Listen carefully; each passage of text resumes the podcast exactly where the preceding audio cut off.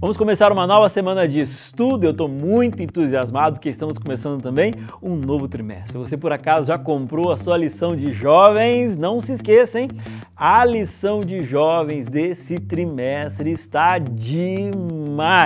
Você já entendeu aí nos últimos estudos de que a lição dos adultos com a lição dos jovens, elas já não estão assim tão equilibrados, equalizados como era antigamente. São temas diferentes, abordagens diferentes. E nesse trimestre nós vamos estudar a respeito de fundamentos do discipulado. Se prepara, pegue a sua lição numa mão, a sua Bíblia na outra, porque nós vamos ter muito conhecimento. Vou repetir, muito conhecimento, beleza? E esse mês eu vou gravar todos os programas com a camiseta do Caleb, porque nesse mês de julho, em especial aqui no Brasil, quase que todas as associações e uniões do Brasil estarão desenvolvendo esse projeto. Se por acaso você ainda não faz parte da Missão Caleb, procure o seu pastor, procure a sua associação e se inscreva.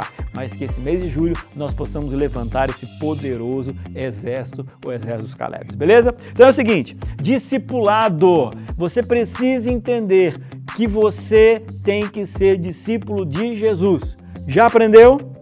Entendeu esse conceito?